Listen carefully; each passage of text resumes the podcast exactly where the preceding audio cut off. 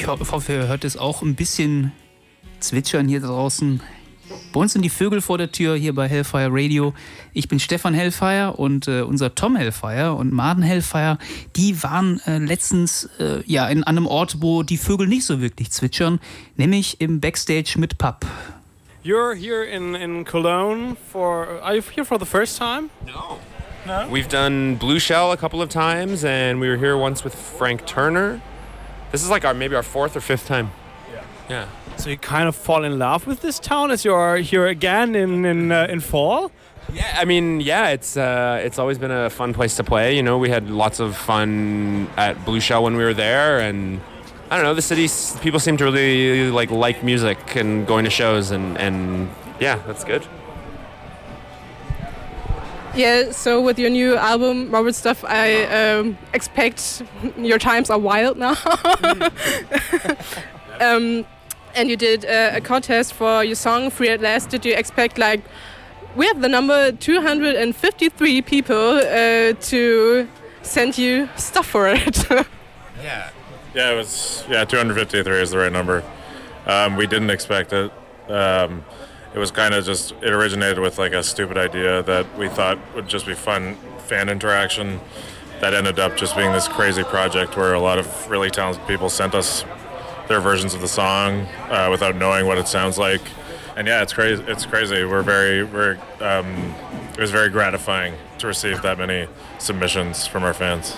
Speaking of crazy you released um, your your new album morbid stuff in a in a really, really uh, specific kind of bundle, the uh, morbid stuff annihilation uh, survival kit. Who came up with this crazy idea? Uh, uh, Zack and Stefan did, I think. Yeah, I, I, think it was like a, um, it was like everybody's idea. We all kicked in some things that might be funny to to give people to survive after the apocalypse. Um, Stefan one day said jokingly that we should have a boat in our in our kit, and I looked it up and I found out that it was feasible. So uh, we just kind of ran with that idea and tried to be, in typical fashion, our stupid selves.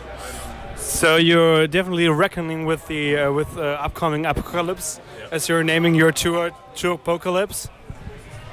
Yeah, I mean, uh, you know, it uh, certainly sometimes feels like the world is uh, on the verge of collapsing especially given uh, you know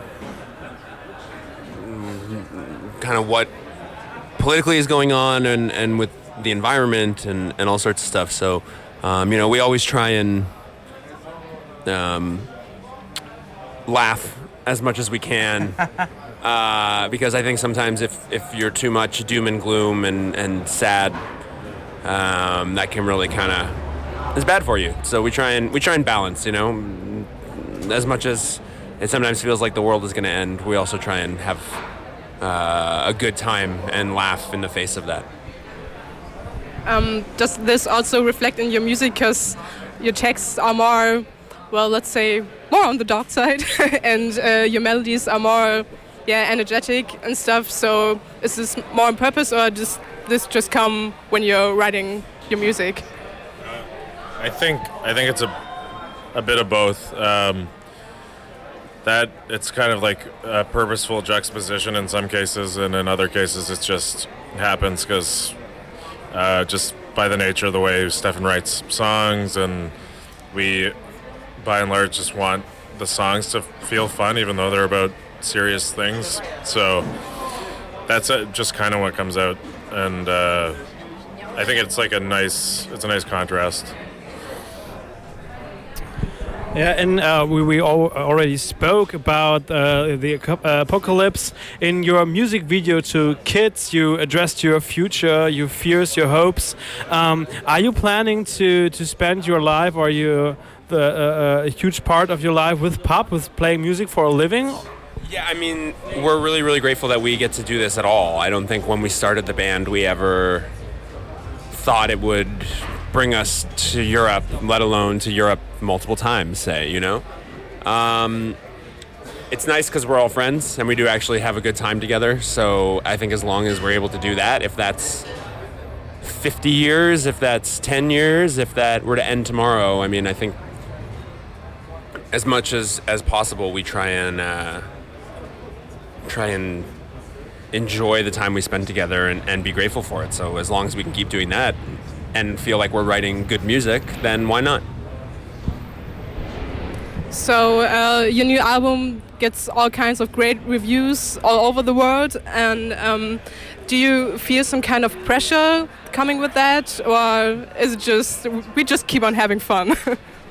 I mean, time and again, I feel like we've said this, but like, no, um, nobody puts more pressure on us than ourselves. So it's not often that we feel outside pressure and it's more about us trying to do better and better every time we write a song. So if we're doing that, that's great. If we're not, we're not doing our job properly.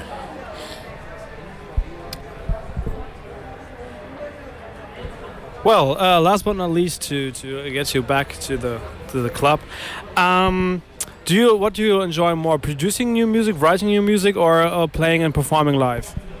Yeah, I don't know that. I think they all kind of inform each other, especially for the way that we sort of work. Like, um, I really love being in the studio and being at home, which is, you know, great.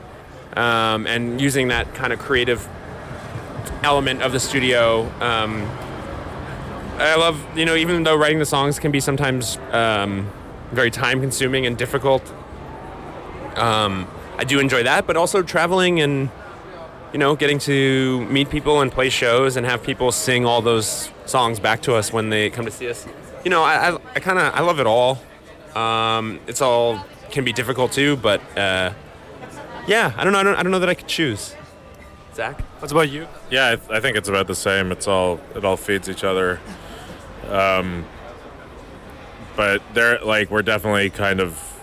I think what has helped us um, kind of get to where we are is our obsession with the process of music and creating things, and that's kind of has made it easier for us to get through everything. Um, so I'd say organically our favorite thing is probably creating, but it all feeds into each other. But like because we write for our live show, and then our live show and touring feeds the songwriting, so it's yeah, it's kind of a symbiotic thing. Ja, Zack und Steve im Interview mit Tom und Marden Hellfire und äh, die haben ja auch schon im Interview ein bisschen drüber geredet, über den Song Kids. Also ab dafür, ihr hört Hellfire Radio und äh, gleich reden wir noch ein bisschen, glaube ich, über äh, diesen, äh, dieses Fat Mike Album und danach natürlich dranbleiben, der dumme August gleich hier.